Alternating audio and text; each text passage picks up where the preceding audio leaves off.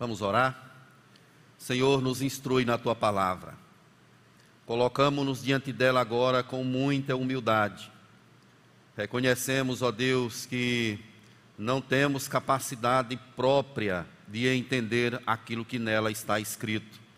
Por isso precisamos do revestimento especial do autor dela, que é o Espírito Santo.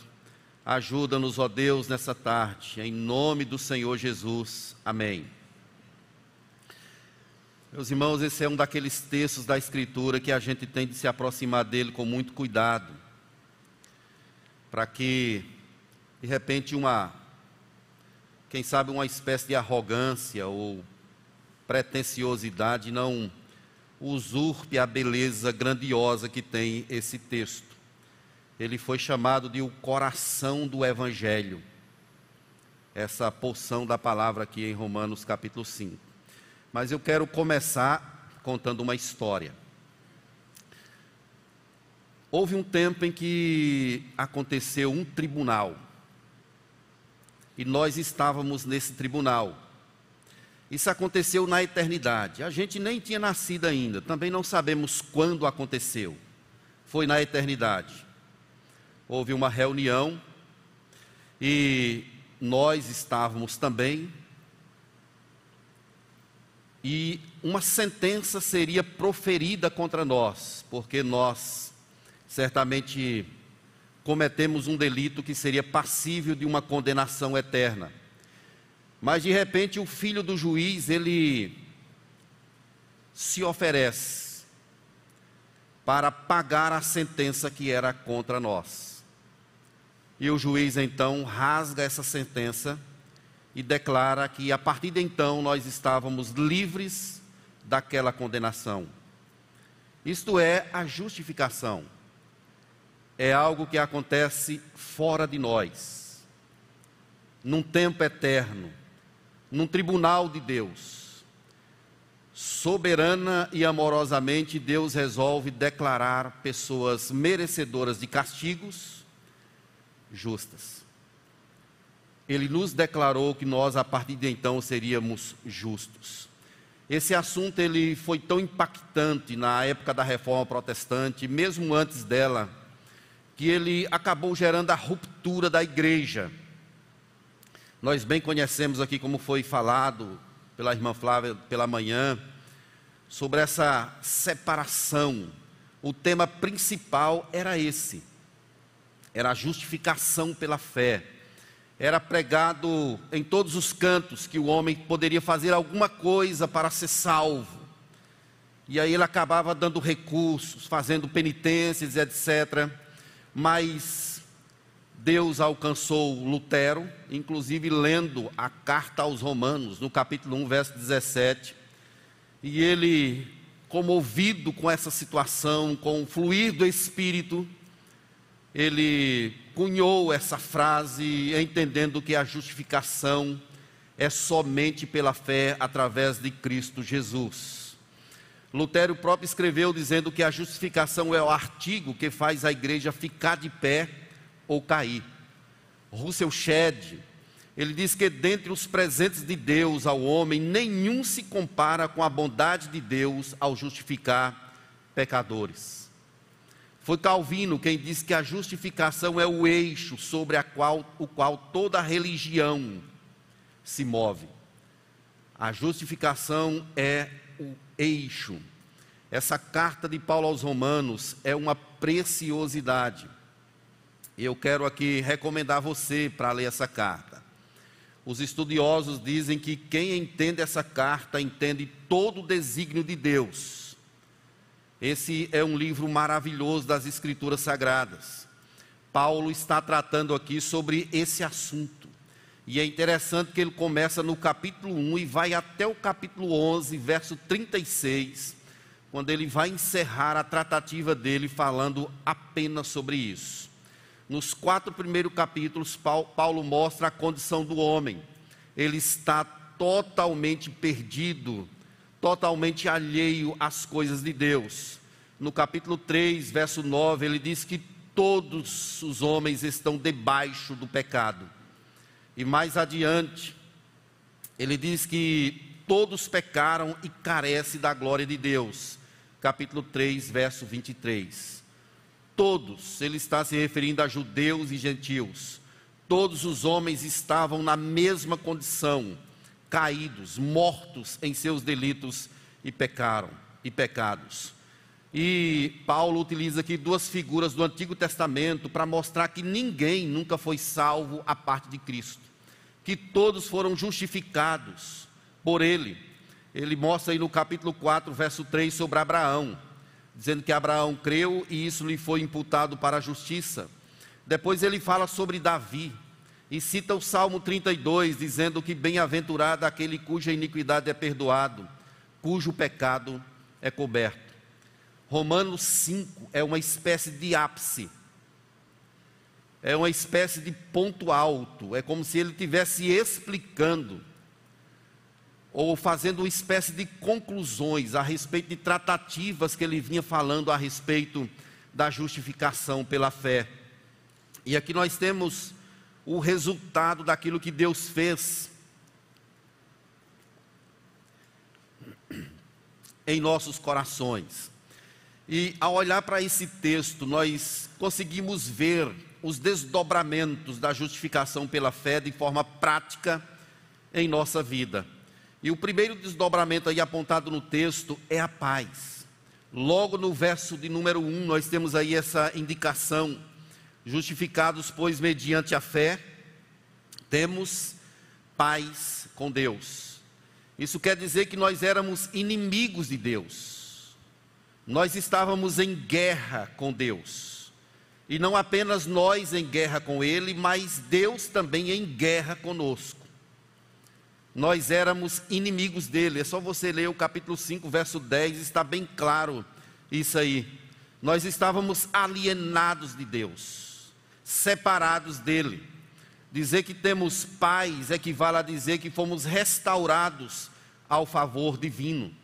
Isso aqui não é uma mera tranquilidade do coração por causa dos problemas da caminhada. Isso aqui é algo mais profundo. É a nossa paz que temos com Deus pelo fato dele ter nos reconciliado com ele próprio. Isaías 32, 17 deixa bem claro que o efeito da justiça será paz, e o fruto da justiça, repouso e segurança para sempre. Mais uma vez citando João Calvino, ele diz aqui que a paz significa serenidade de consciência, a qual tem a sua origem na certeza de haver Deus nos reconciliado com Ele mesmo. Imagine alguém que era inimigo de Deus e Deus dessa pessoa, e de repente, com um ato grandioso de justiça, mediante seu Filho Jesus Cristo, nós passamos a ter essa paz. Nós cantamos agora há pouco que Jesus seria chamado de o príncipe da paz. Isso aí está em Isaías 9, verso 6. Após o anúncio do nascimento aos pastores, os anjos fizeram aquele anúncio aos pastores lá na, nas Campinas. Uma milícia de anjos cantaram dizendo assim: Glória a Deus nas maiores alturas e paz na terra entre os homens a quem Ele quer bem. A paz é o resultado da vinda de uma pessoa, o Messias, alguém que foi enviado para intermediar. Nós éramos filhos da ira, disse Paulo em Efésios capítulo 2, verso 3, como também os demais. Mas Jesus veio para ser o nosso mediador, trazendo paz ao nosso coração. Quando a Bíblia diz que nós temos paz, é como se houvesse um brado do Espírito dizendo assim: a guerra acabou, agora vocês têm paz. É por isso que Isaías 52, 7 ele diz assim: Conformosos são sobre os montes, os pés do, dos que anunciam boas novas, que faz ouvir a paz. Essa paz não é a ausência de problemas é que nós agora estamos tranquilos em nossa consciência, em nosso relacionamento com Deus. No cenáculo, os discípulos estavam com medo, apavorados das situações que haveriam de vir, e Jesus então diz em João 14, 27: A minha paz vos dou, A minha paz vos deixo, não vou-la dou como a dá o mundo. Então, meus irmãos, esse é o primeiro desdobramento da justificação pela fé. É que agora nós temos paz com Deus. Não estamos mais em guerra.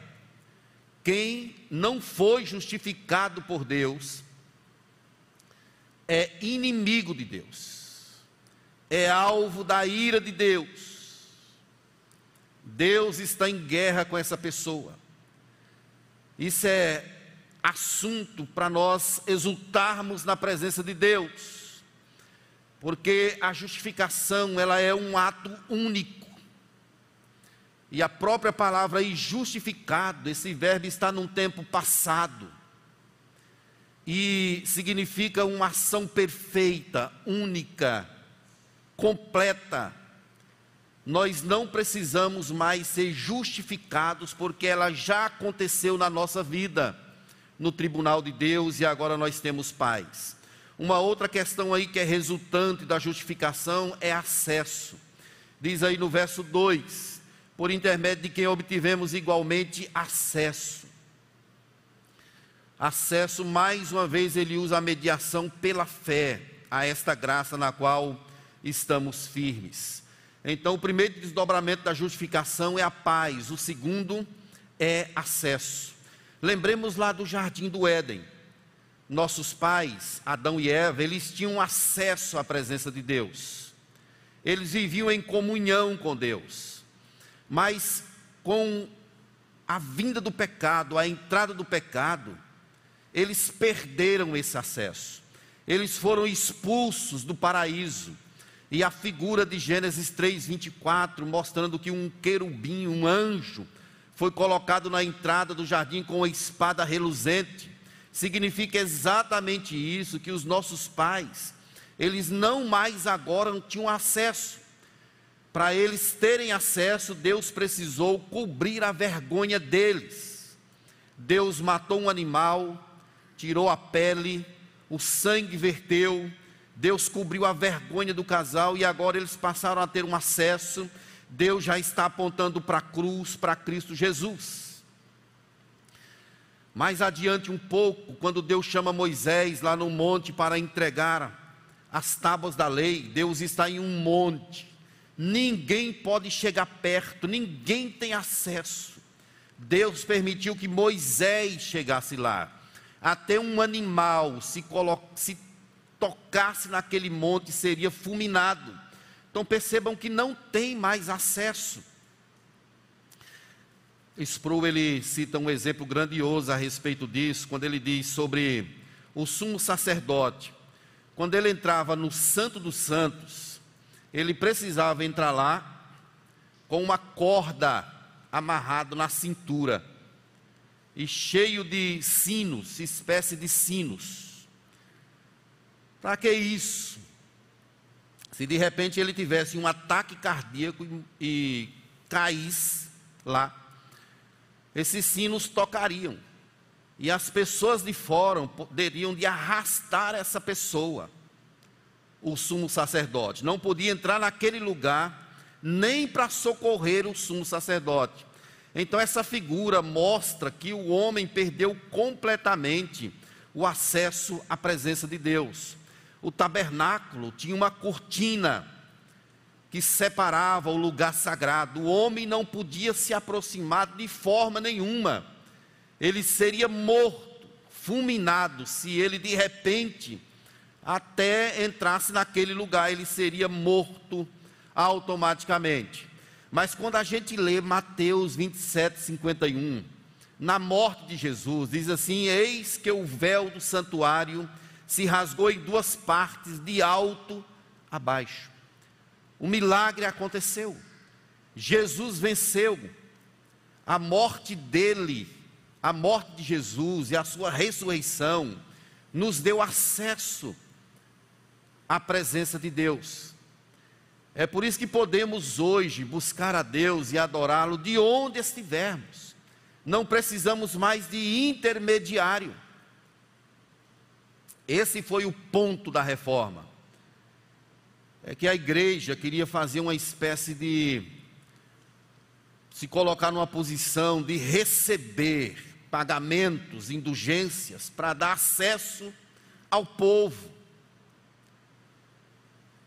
E a gota d'água foi quando um homem chamado Titzel, ele ia passando nas ruas, tocando seus tambores, chamando o povo para pagar pelos seus pecados. Ele teria de, eles teriam de fazer isso por pecados até que ainda iriam cometer.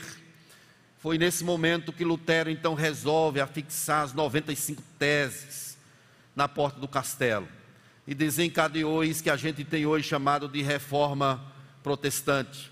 Hoje nós temos acesso, Paulo repete isso em Efésios 2,18, porque por meio deles, ambos, temos acesso ao Pai em um Espírito. Querido, isso é algo profundo para a nossa vida, porque significa permissão para se aproximar. Você pode se achegar a Ele e até chamá-lo de papai. Pense aí que coisa bonita. Ou então de Aba, como está lá no texto, paizinho querido. Você tem intimidade com o pai. Agora imagine o povo lá no Monte Sinai, distante, não podia se aproximar. Nada. Tabernáculo, o véu no templo. Mas agora, por causa de Jesus, nós temos acesso a ele. Jesus nos abriu a porta, e isso mediante a fé e pela sua graça. Essas duas palavras estão de forma clara aí no texto. Pela fé temos acesso a essa graça na qual nós estamos firmes. Então, meus queridos, o segundo elemento da justificação pela fé é acesso. Mas tem outro ensinamento aí. Eu quero convidar você para a gente caminhar mais um pouco entendendo. Que é a certeza da vitória final em Jesus Cristo. É quando ele fala sobre a esperança da glória de Deus. Aí no final do verso 2. Então, ter esperança da glória de Deus é ter a convicção da consumação final do grande projeto de Deus na eternidade. A diferença entre esperança e fé é que a fé olha lá para o passado, para o que aconteceu, a esperança é a fé olhando para o futuro, para o que vai acontecer. Então nós olhamos para lá e vemos o que Cristo fez por nós. Mas também no presente, com o coração cheio de fé, nós olhamos para o futuro e o vemos de forma gloriosa, sabendo que coisas maravilhosas estão ainda por acontecer no momento em que Deus nos receberá em sua glória. A palavra elfs, que é a palavra esperança, ela é um dom de Deus, dada a cada pessoa que é justificada por fé. Então nós não temos esperança de nós próprios. Isso é um dom de Deus dado a nós no momento da nossa justificação. Então, no sentido humano, quando eu digo que eu tenho esperança, eu estou falando em termos de probabilidade pode acontecer e pode não acontecer.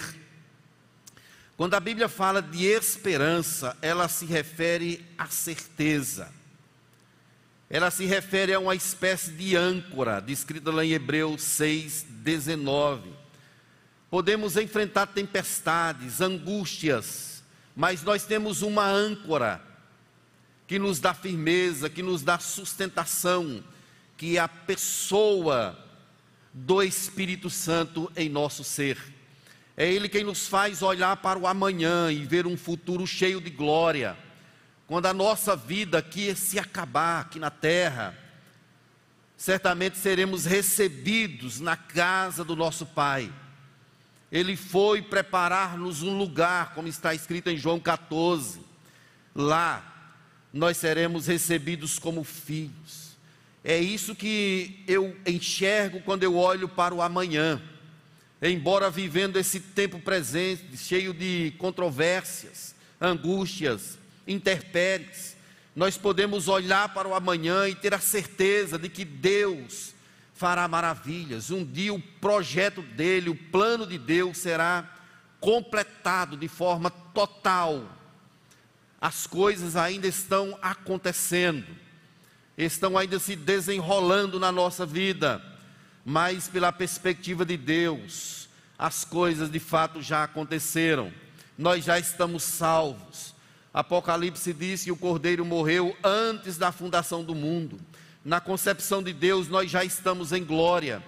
Meus amados, nada nos poderá afastar desse amor, nada poderá nos, nos impedir de estar na glória com o nosso Deus. Você precisa viver com essa esperança. Ela é fruto da justificação pela fé, foi um presente que Deus te deu quando você foi justificado em Cristo Jesus. É que você sabe que a vida não se resume apenas às coisas da terra. É por isso que há um chamado na Bíblia para que nós pensemos na eternidade, para que nós pensemos na glória de Deus, pensar nas coisas lá do alto e não nas que são aqui da terra. A justificação nos leva a essa expectativa de que o plano de Deus se completará em nosso viver. É por isso que Paulo diz assim: Olha, deixando as coisas que para trás de mim estão, prossigo para o alvo, para o prêmio da soberana vocação de Deus em Cristo Jesus. Esse é o terceiro desdobramento aí da justificação. O grande pregador de Princeton, chamado Charles Hodge, ele diz que a esperança é a sólida estabilidade que ancora a alma. Nós podemos até ser abalados para lá e para cá, mas nós carregamos uma esperança em nosso coração. É a esperança da glória de Deus, é a esperança que nos aponta para a eternidade. Mas esse texto nos apresenta uma, um quarto desdobramento da justificação pela fé, que é chamado de regozijo nas tribulações, dita aí no verso 3 e 4. A palavra tribulação, ela vem do latim, tribulum, é a palavra em latim. E no tempo de Paulo, essa expressão tribulum era um pedaço de madeira. Tinham cravos e essa madeira era usada para separar o grão da palha. Então as pessoas trabalhavam na agricultura com esse, com esse material, essa ferramenta para separar o grão da palha. Agora, a tribulação na nossa vida também tem esse efeito. A tribulação nos prepara. É como uma espécie de forja de Deus em nossa caminhada. Sem a tribulação nós não cresceríamos. Nós não amadureceríamos. Nós não tínhamos a fé que temos Daí a importância de nós passarmos por tribulações. Longe daquela mensagem que diz: pare de sofrer. A palavra nos diz que nós devemos ter por motivo de toda alegria o passarmos por várias provações. Devemos nos alegrar. É por isso que o cristão não pode murmurar em tempos de angústias você precisa marchar, seguir, confiar em Deus. Tem alguém que está te treinando.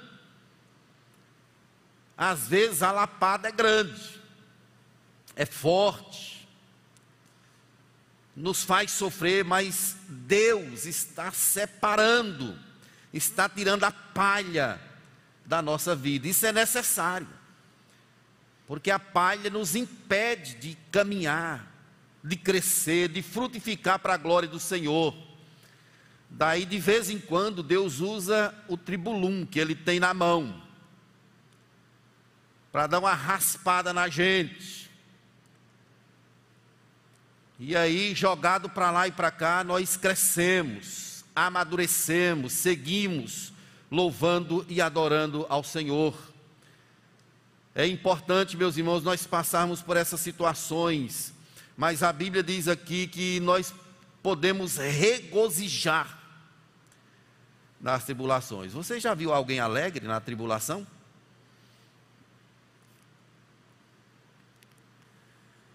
Não é fácil não. Mas é o que a Bíblia diz aqui. Mas nos gloriamos nas próprias tribulações Você já viu alguém agradecendo a Deus por estar passando por uma tribulação? A questão financeira está arrochada,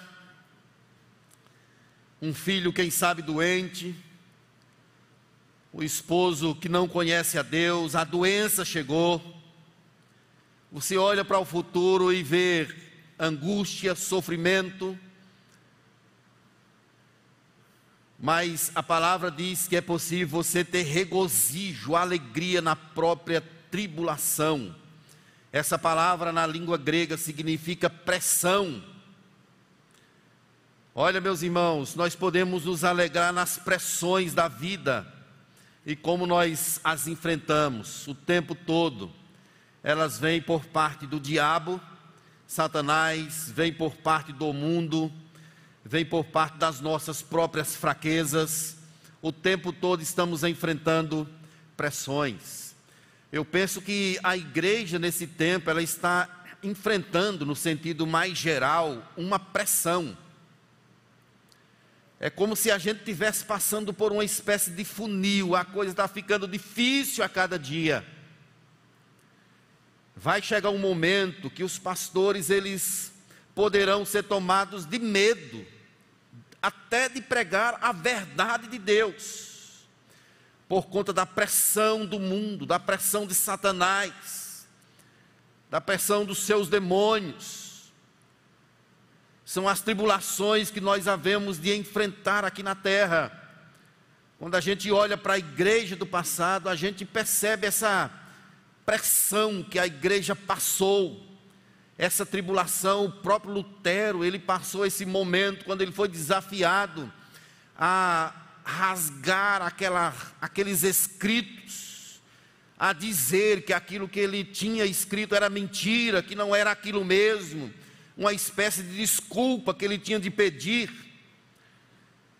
E Lutero então ele diz assim: Olha, a menos que me prove pela palavra de Deus, não posso abrir mão daquilo que está dito.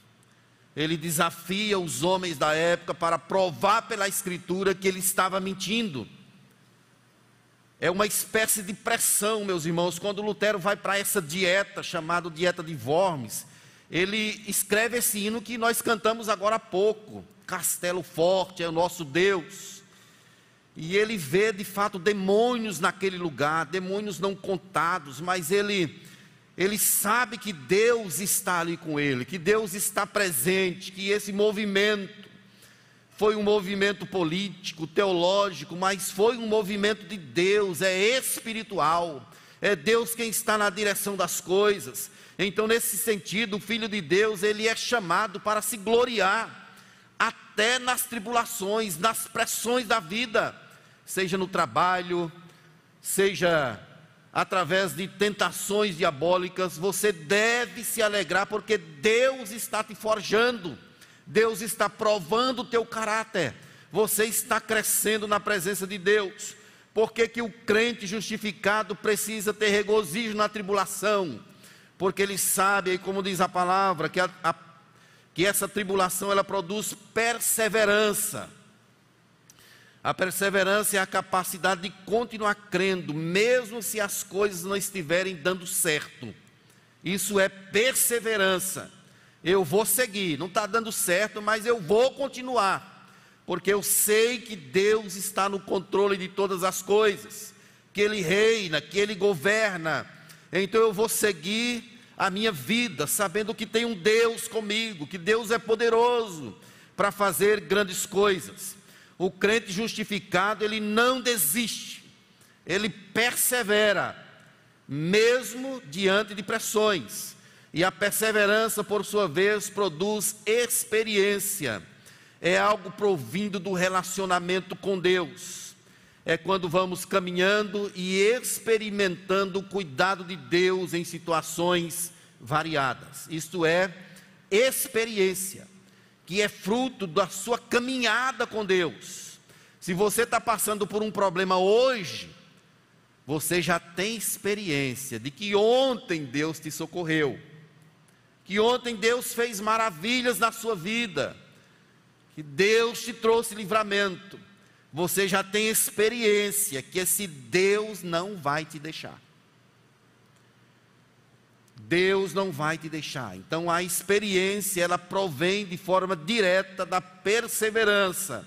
Você vai caminhando com Deus e nesse relacionamento você vai sabendo no seu coração que esse Deus a quem você serve, ele é poderoso para fazer infinitamente mais do que tudo que pedimos ou pensamos conforme o seu poder que opera em nós. E mais uma vez a experiência ela desemboca na esperança, que é a certeza que Deus cumprirá as suas promessas. Experiência e esperança. Eu sei que Deus cumprirá a sua promessa na minha vida. Tem gente aqui que carrega a promessa de Deus Deus não deixará nenhuma das suas promessas caírem. Ele vai cumprir. No tempo dele, na hora dele, ele vai cumprir a sua promessa. Mas além dessas promessas, uma grandiosa que Deus nos deu é a promessa de que um dia ele enxugará dos nossos olhos toda lágrima. Isso um dia se cumprirá para a glória dele próprio. Meu amado, não tenha medo. Não temas, é o que diz o Salmo 46. O Senhor dos exércitos está conosco, o Deus de Jacó é o nosso refúgio. Não deixe o seu coração ficar aperreado, atribulado, confie. Você está perseverando, já tem experiência, agora você tem esperança de que Deus ele cumprirá totalmente a sua promessa. E para dar mais ênfase a isso, está escrito aí no verso de número 5, olhe na sua Bíblia. Por que, que essa esperança ela não confunde, ela vai acontecer? Por que, que as promessas de Deus se concretizarão em nossas vidas? Porque o amor de Deus é derramado em nosso coração pelo Espírito Santo que nos foi outorgado. Então veja que nessa linha que Paulo está tratando, ele começa com Deus, aponta para Cristo, e ele trabalha aqui agora o Espírito Santo que inundou o nosso coração de amor.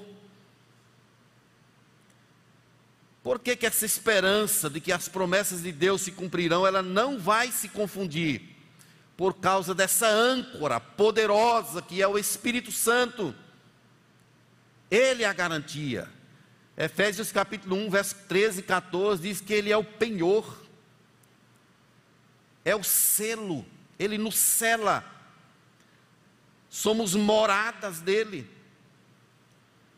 Então nós devemos continuar firmes, porque esse Espírito Santo, ele está trabalhando em nosso coração, fazendo-nos lembrar do ensinamento de Jesus. Nós não vamos nos perder. O mundo está vivendo em trevas, é próprio dele, mas nós temos o Espírito em nosso coração, ele vai nos conduzindo para a glória, honra e louvor do nosso Deus. Em tom de conclusão, quero fazer você lembrar outra vez da história que eu contei no início. Aquela história do tribunal que nós estivemos um dia. E Deus nos declarou justos, salvando-nos através do seu Filho Jesus Cristo.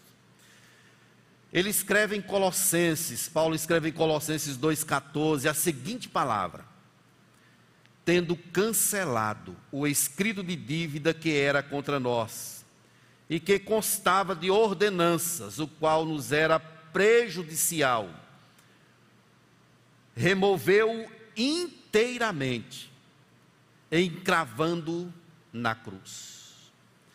Isso é o que Cristo fez com a dívida que a gente tinha com Ele. Nós não pagaríamos jamais. Mas Jesus pega essa nossa dívida e crava na cruz. Isso é ser justificado por Deus. O diabo nos odeia porque ele sabe que agora já nenhuma condenação há para aqueles que estão em Cristo Jesus. Você, meu querido, não precisa de intermediários. Você tem livre acesso a Deus. Nada do que você faz influencia no projeto de salvação na tua vida e na minha vida. Quando eu estava lendo essa palavra, Deus fez o meu coração exultar. Eu comecei a dizer assim: Deus, quem sou eu para ser herdeiro e alvo de tanto amor? A gente não consegue explicar esse amor de Deus, mas podemos dizer que ele não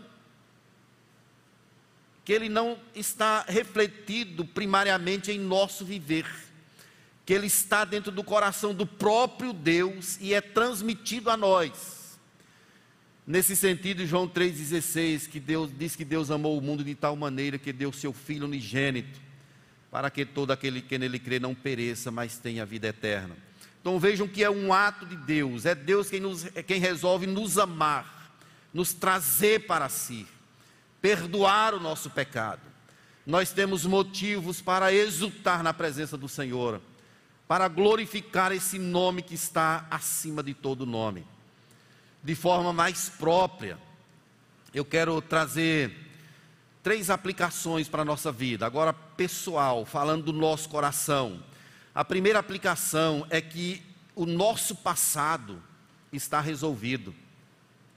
Amém, igreja? o nosso passado foi resolvido.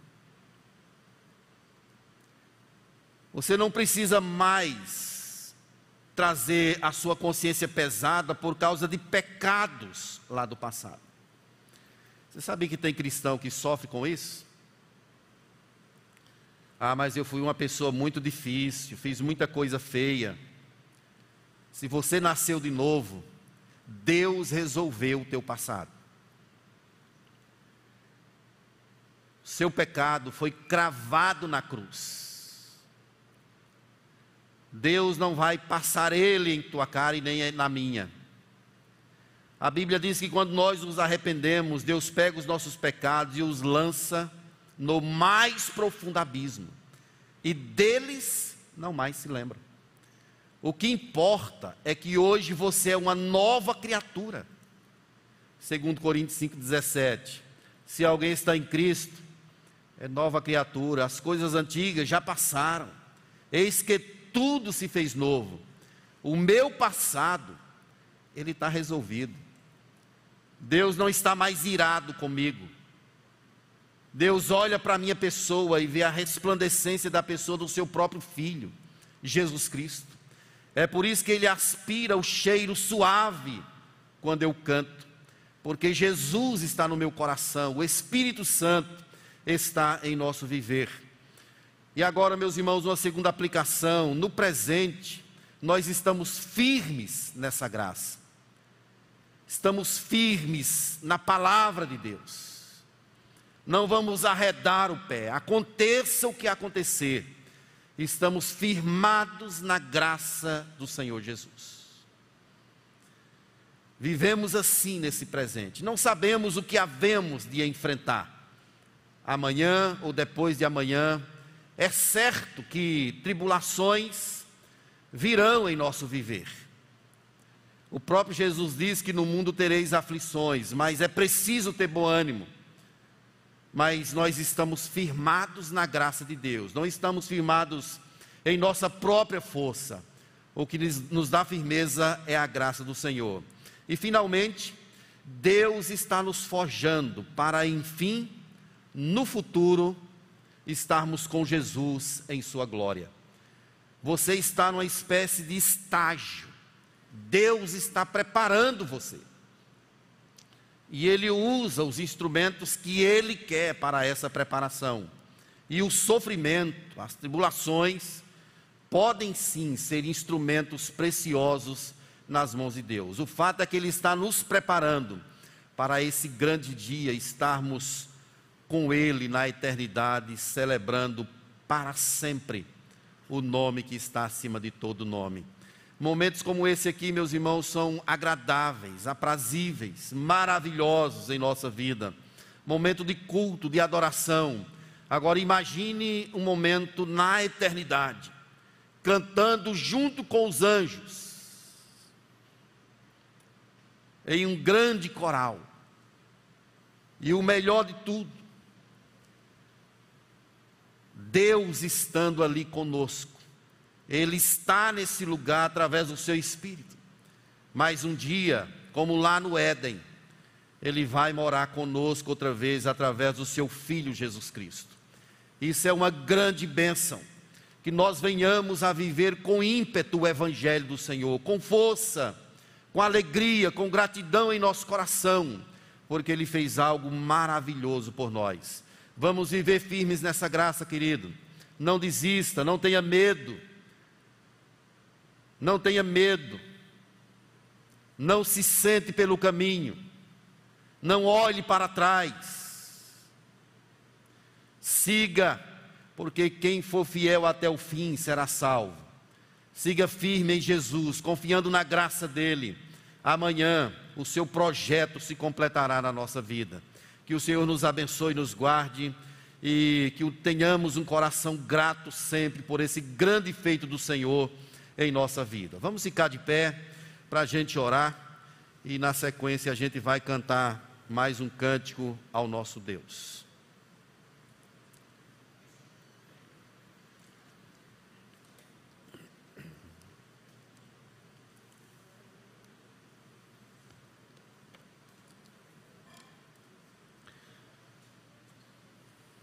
Quero chamar você para uma oração aí no teu coração, agradecendo ao Senhor por esse grande feito dele em tua vida. Você foi justificado. A dívida que era contra ti, ela foi paga totalmente na cruz do Calvário através de Jesus Cristo, Senhor da nossa vida. Ore ao Senhor, curve a sua cabeça, feche os seus olhos e faça essa oração pessoal, agradecendo a Deus pelo que Ele fez por você.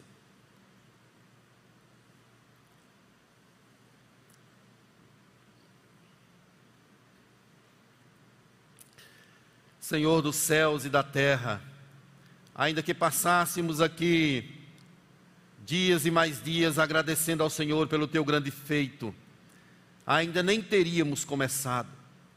Sabemos, ó Deus, que é grande demais para nós. O teu amor é incompreensível, ele é imensurável.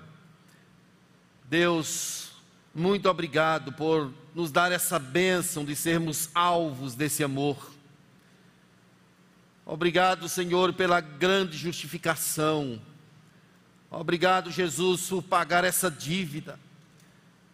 E agora queremos mesmo de todo o nosso coração render louvores ao Senhor, glorificar o nome que está acima de todo nome. Deus abençoe cada pessoa que entrou aqui nessa tarde, que o Espírito Santo possa inundar esse coração de amor por Jesus Cristo, pelo que Ele fez nos dê, ó Deus, essa bênção de estarmos sempre diante de Ti em adoração, glorificando, exaltando o Teu nome. Obrigado pelo presente grandioso da salvação, ó Deus. Pessoalmente, louvo a Ti pelo que o Senhor fez na minha vida. O Espírito Santo testifica em minha alma que eu sou filho do Senhor. E também os meus irmãos, louvado seja o Senhor pelo que o Senhor fez na nossa vida. Obrigado também pelo que o Senhor vai fazer ainda, pela concretização da promessa, pela glória futura, pelos céus, pela eternidade. Nos abençoe, ó Deus, para que não paremos diante dos obstáculos da vida, que não deixemos nada nos atrapalhar. Nos livre, ó Deus, das miragens do mundo, para a glória do teu nome. Trabalha no nosso coração, forja-nos para o teu louvor e usa os instrumentos que te aprover, mas nos dê sempre a certeza da tua presença conosco, ó Deus. Ela é tudo, é o nosso bem maior. Em nome de Jesus Cristo nós oramos. Amém.